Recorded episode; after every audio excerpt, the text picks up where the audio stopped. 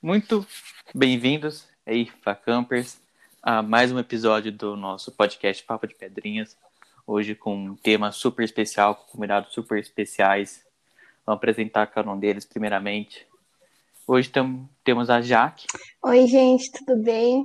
É, meu nome é Jaqueline Batista, estou no terceiro ano de Relações Internacionais e também estou muito ansiosa para esse papo de hoje.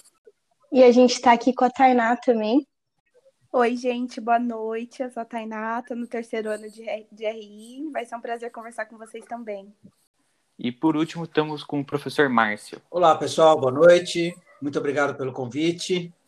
E eu sou o professor Márcio Sampaio de Castro, dou aulas no curso de Relações Internacionais e vai ser um prazer conversar com todo mundo também aqui. E hoje, o tema super importante que a gente vai ter, um tema é, sério, diferente dos outros que a gente teve até agora, é etnia em RI para além do seu papel como objeto de estudo. Bom, gente, é, de novo, né, boa noite. É, vou dividir esse espaço com o professor Márcio, então, primeiramente, queria agradecer de novo a Atlética por esse espaço. Antes da gente começar a conversar efetivamente sobre o nosso tema, eu queria trazer um pouquinho para vocês sobre o conceito de negritude, é, que é algo que a gente vai acabar tratando diretamente ao longo do episódio.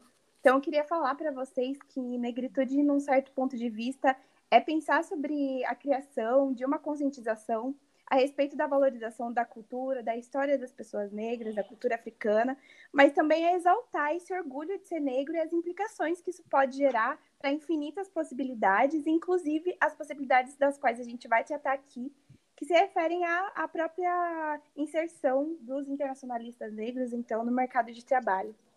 Eu queria falar um pouquinho para vocês é, que eu acho importante a gente trazer um panorama sobre o que é o curso de Relações Internacionais no Brasil em termos de cor ou raça. É importante a gente falar, e aí eu vou utilizar o livro, que aí eu aconselho que vocês deem uma olhada, que chama Formação em Relações Internacionais no Brasil, Panorama dos Cursos de Graduação e Perfil dos Egressos.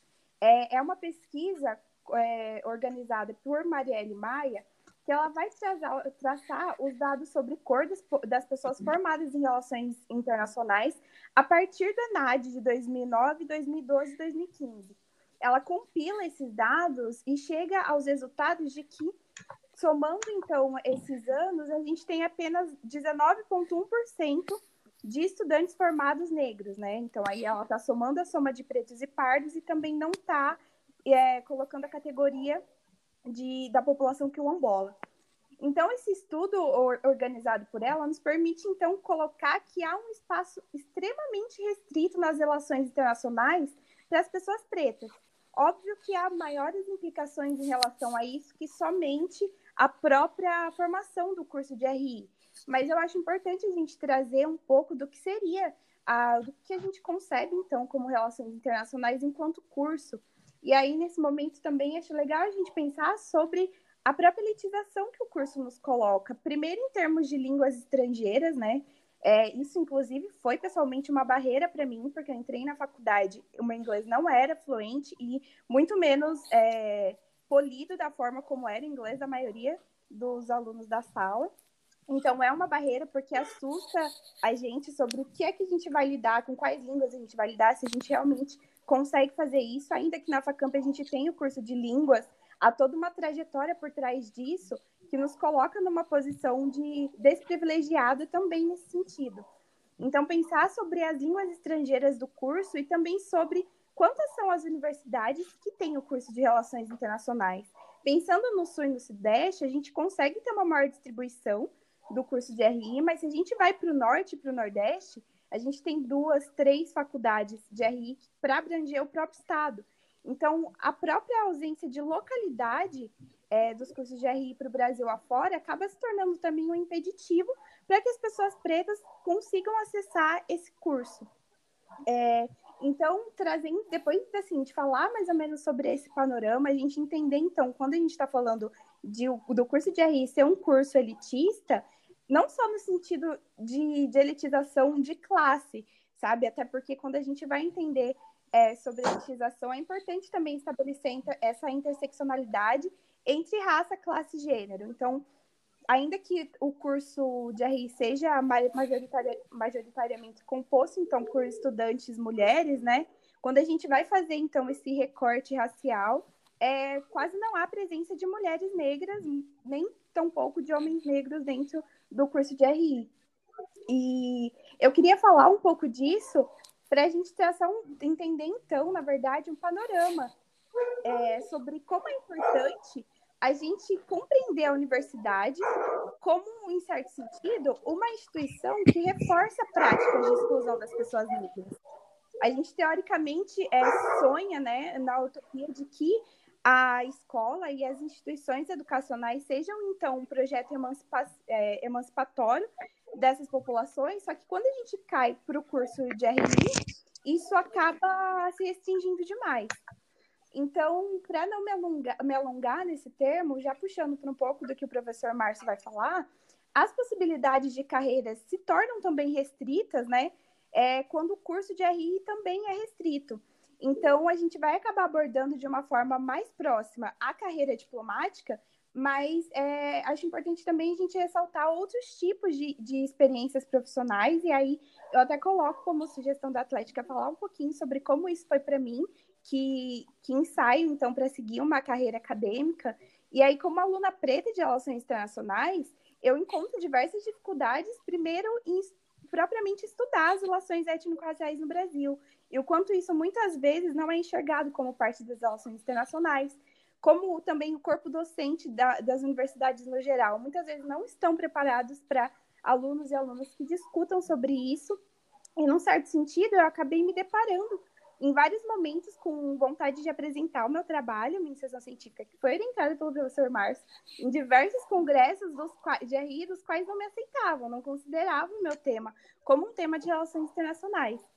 Então, eu acho que esse também é um campo, né, o campo da academia, que ele precisa ser pensado, porque eu acho que, no final das contas, a mensagem que eu quero passar aqui é que a gente precisa de pessoas negras falando e pensando por pessoas negras e sobre pessoas negras. Então, eu acho que isso falta muito, inclusive, falta demais dentro da academia. Então, para os alunos que têm essa vontade de seguir no ramo da pesquisa, com esse recorte, vamos dizer, racial, encontram essas dificuldades. Então, para tentar, de um certo sentido, minimizar essas barreiras, né, as políticas de cotas elas se colocam como imprescindíveis nesse sentido. Primeiro, para tentar quebrar um pouco das barreiras do acesso à universidade, porque quando a gente está falando de universidades públicas e universidades públicas que tenham relações internacionais, esse número se restringe mais ainda, porque as universidades são muito concorridas. Por exemplo, a USP. A USP a gente tem 600 e poucos por vagas. Então, se a gente não tem uma política de cotas que consiga, num certo sentido, absorver parte dessa população preta interessada em estudar RI, a gente acaba tendo somente mais um curso regido e com participação de pessoas brancas. Então, a gente não cria um espaço de diálogo. Então, a temática de diversidade, ela se coloca hoje em dia, né, é, muito presente e eu tenho várias ressalvas em relação a isso, mas acho que no sentido de promover diversidade de ideias, especialmente no ramo da, no, na verdade, no antro, né, da academia e da, da universidade, é absolutamente essencial. Então, as políticas de cotas, elas vão entrar é, justamente como uma, para tentar retirar um pouco dessa marginalização no ramo da educação, que também apresenta diversas falhas e precisa ser aprimoradas, mas isso não tira o caráter essencial, essencial delas. Então, acho que o professor Márcio vai falar um pouco mais sobre as políticas de cotas, pensando especificamente, então, sobre a carreira diplomática. Então, pensar como essa carreira, que tradicionalmente é elitizada, ela abrange ou não abrange pessoas negras e quais quais são as implicações de você possuir também um corpo diplomático mais diverso? Mas é... então é o seguinte, eu quero começar falando sobre o tema da Tainá no projeto de iniciação científica e por que é, ela vai encontrar dificuldades para a aceitação do tema em congressos de, de relações internacionais. A Tainá tratou sobre necropolítica, no, no, no Brasil, né? E como Estado brasileiro, então, ele acaba assumindo um papel, se não formal, mas na prática, de eliminação física de uma parcela significativa da juventude negra em vários centros urbanos brasileiros. Então, de fato, a princípio, esse tema, é, é, é, quando a gente olha com uma, uma, mentalidade um pouco mais burocrática, de fato, qualquer um de nós aqui pode dizer que não, que não é um tema é, de interesse das RIs, né? Uh, mas por que, que ele acaba ele acaba sim sendo um tema de interesse das RIs e foi aceito, né, no congresso lá do Santiago Dantas e foi elogiado, né, Tainá? É, sim. Porque na verdade nós estamos falando é, ao discutirmos essa, esse tema que, aliás, eu queria dizer que vocês estão de parabéns por por ter essa sensibilidade, essa preocupação de, de querer discutir isso, né? Nós estamos discutindo o Brasil, um Brasil que é possível, um Brasil que é viável. Esse Brasil que é possível, esse Brasil que é viável, é um Brasil de todos, da representação da sua multiplicidade, da sua multiculturalidade. O Brasil é um país multiétnico, é um país multicultural, é um país e que, e que na verdade, esses fatores eles são fatores de, de força do país. Daqui a pouco eu vou desenvolver um pouco mais sobre isso. Agora, quando nós, historicamente, deixamos de lado diversas manifestações, diversas representações étnicas e culturais nos diversos espaços é, públicos e ou privados é, é, no país, o que, que a gente está fazendo? A gente está jogando fora a gente está jogando fora um potencial gigante é, é, de contribuição que esses, essas diversas vozes, essas, esses diversos cortes têm para apresentar, para a gente pensar o país, para a gente pensar o Brasil, tanto internamente como externamente. Por quê? Porque o Brasil ele não é África, o Brasil não é Europa, o Brasil não é Ásia, o Brasil é uma experiência uh, totalmente única que tem a ver com as Américas, que é exatamente a, participação, a contribuição de grupos oriundos de, desses diversos continentes que eu citei aqui agora. Então, isso, é, aí é que reside o potencial do Brasil. Mas quando o Brasil, como historicamente, ele se enxerga como apenas e tão somente uma, uma extensão da Europa nas Américas, ele está abrindo mão de todo esse caudal, uh, e eu acabei acabando falando dos indígenas também, né? Mas ele está abrindo mão de todo esse caudal, todo esse potencial, toda essa contribuição que é, é, é latente, que ela está aí, tá certo? Então, Uh, vou dar agora entrando especificamente na questão das cotas.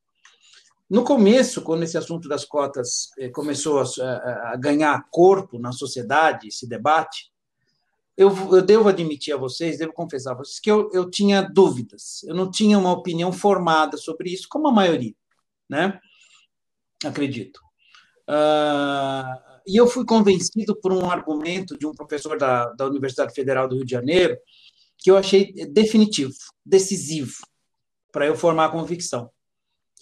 Uh, o que, que ele dizia ali? Ele dizia o seguinte: se você pegar um concurso, seja para ingresso numa universidade pública, seja para ingresso numa carreira, seja para entrar numa empresa, né? Uh, e você estabelece, no caso ele estava dando exemplo da universidade pública, mas vale para todos os outros espaços. Imagine o seguinte: você tem uma nota de corte que é a nota 7, certo? E aí você tem um menino, uma menina que vieram numa trajetória estudando nos melhores colégios, é, fazendo três, quatro refeições por dia, viajando ao exterior, etc, etc, etc. E esse menino, essa menina, vai nesse concurso e tira nota 7. Tá certo? E aí a gente tem um outro candidato, uma outra candidata, que uh, uh, vem de uma outra situação social, em que essa pessoa não, não pôde fazer intercâmbio, não pôde estudar línguas, não pôde uh, estudar nos melhores colégios, etc. E no mesmo concurso, essa pessoa que de repente ficou de madrugada estudando, fim de semana, etc., ela tira 6,5. Essa pessoa está fora. Né? Os números são frios. Aquele primeiro candidato, aquela primeira candidata, tirou 7, está dentro. A segunda pessoa do nosso exemplo tirou 6,5, ela está fora. Agora, é uma pergunta provocativa. Essa primeira pessoa do exemplo que tirou 7, com todas essas condições que ela tinha a seu favor, ela tinha que tirar no mínimo 9. Ou eu estou enganado? Tinha que tirar 9. Porque a pessoa teve todas as condições a seu favor. Não vou nem dizer 10, né? Porque 10 é perfeição. Mas a pessoa tinha que tirar 9, não 7. E essa pessoa que tirou 6,5, que a sociedade jogou fora, descartou, qual é o potencial que está escondido aí que a, que a sociedade está desperdiçando? Porque se com todas essas dificuldades ela ficou a meio ponto dessa, desse primeiro exemplo, que tirou 7, opa, tem alguma coisa aí que a gente está jogando fora. E esse é, eu acho que esse é o grande ponto para a gente pensar a questão de cotas, e aí pegando mais especificamente nas RIs, no serviço diplomático brasileiro, né? É, porque são pessoas que entram contribuir com é, outras visões de mundo, ainda que sejam brasileiros e brasileiras, mas que vêm com outras experiências, com outra formação, e essa diversidade é importante. Ela é muito importante, porque todo porque você tem a troca. E essa troca faz o crescimento do coletivo.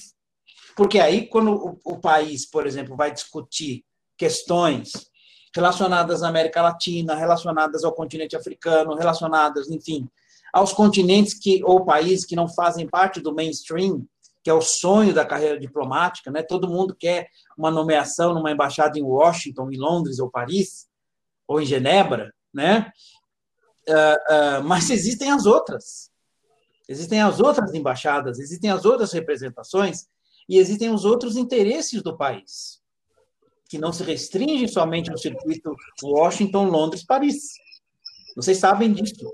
Pelo contrário, né, o mundo cada vez mais cosmopolita, cada vez mais globalizado, cada vez mais diverso, e com vozes se levantando em todos os, os, os cantos aí, com as diversas demandas, tá certo? E a gente e, e, e a gente está vendo como internacionalistas, nós estamos vendo grandes movimentos que estão acontecendo fora do eixo é, é, atlântico. E quando a gente fala eixo atlântico, nós estamos falando Europa e Estados Unidos, né?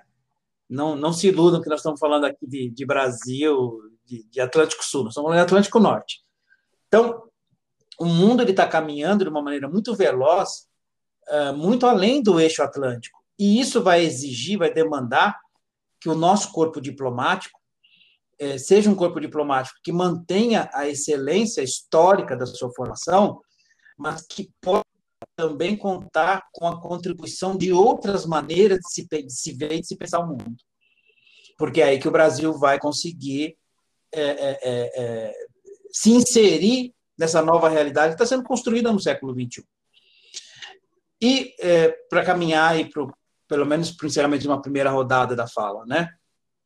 Foi nesse sentido que a partir do, do, do, da primeira década dos anos 2000, o Brasil inaugurou, por exemplo, uma série de, de representações diplomáticas no continente africano.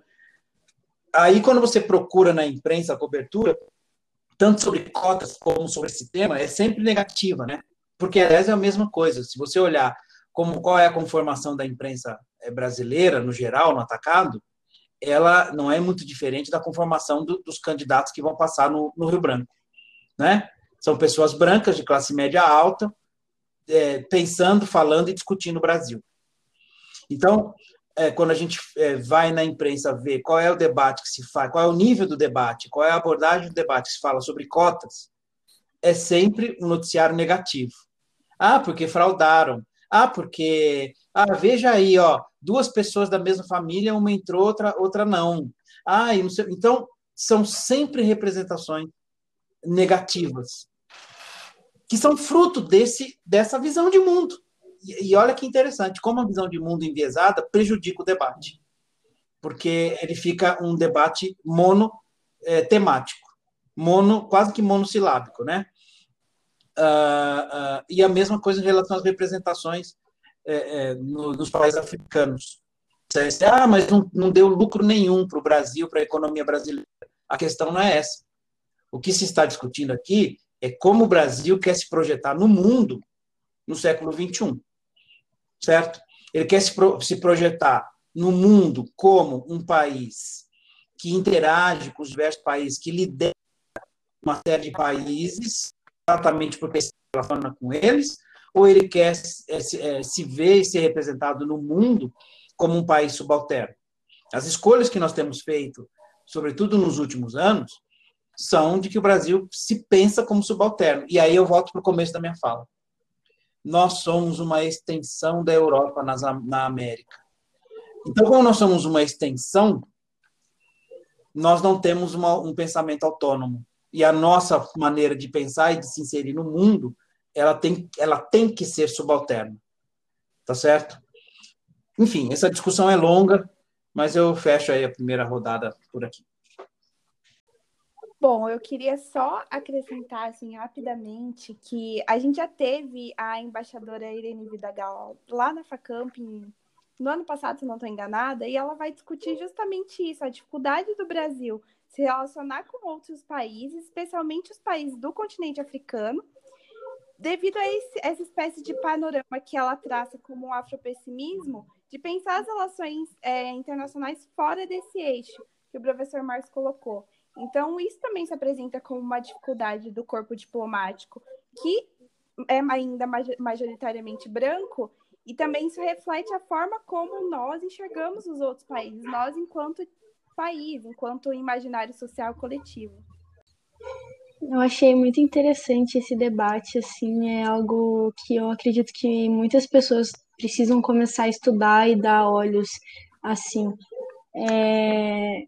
Queria agradecer, né, porque eu, eu ouvindo vocês dois, eu tirei várias coisas que já me deu vontade de pesquisar mais a fundo, porque eu acho importante é, todo mundo pesquisar e ter um pouco de noção sobre isso para ajudar e compartilhar nesse, nessa parte é, da nessa parte de desenvolver essa parte das relações internacionais que ainda não é desenvolvida, né? não é falada.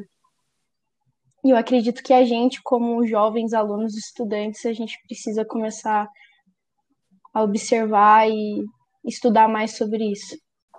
Concordo, já que eu tô quietinha aqui durante todo o episódio, mas é porque eu tô escutando tudo, cada palavra absorvendo. É, eu acho muito importante esse tema, ainda mais para quem tá começando agora, os bichos. É final de ano agora já, mas para quem tá começando, para quem vai começar no que vem, começar a faculdade já com um olhar diferente uh, é bastante importante, mas durante todo o curso traz um olhar diferente.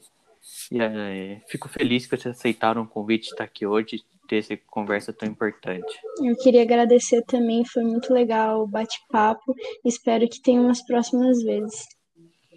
É isso aí, eu também agradeço, tá? É, é, como a gente falou, tem muito mais coisa para a gente discutir, para pensar o local, o global, né? Mas a gente tem a pressão do tempo, mas é, já acho que já deu para, como disse a Jaque, para a gente começar a pensar alguma coisinha aí a respeito. Tá certo, pessoal? Queria agradecer aí todo mundo e todo mundo que está nos ouvindo agora, nesse momento também. E pense em negritude enquanto potência, não só enquanto tragédia. Esse é meu recado para hoje. Obrigada de novo pelo espaço, pessoal. Boa noite. Ou bom dia, boa tarde, não sei a hora que você vai ouvir esse episódio.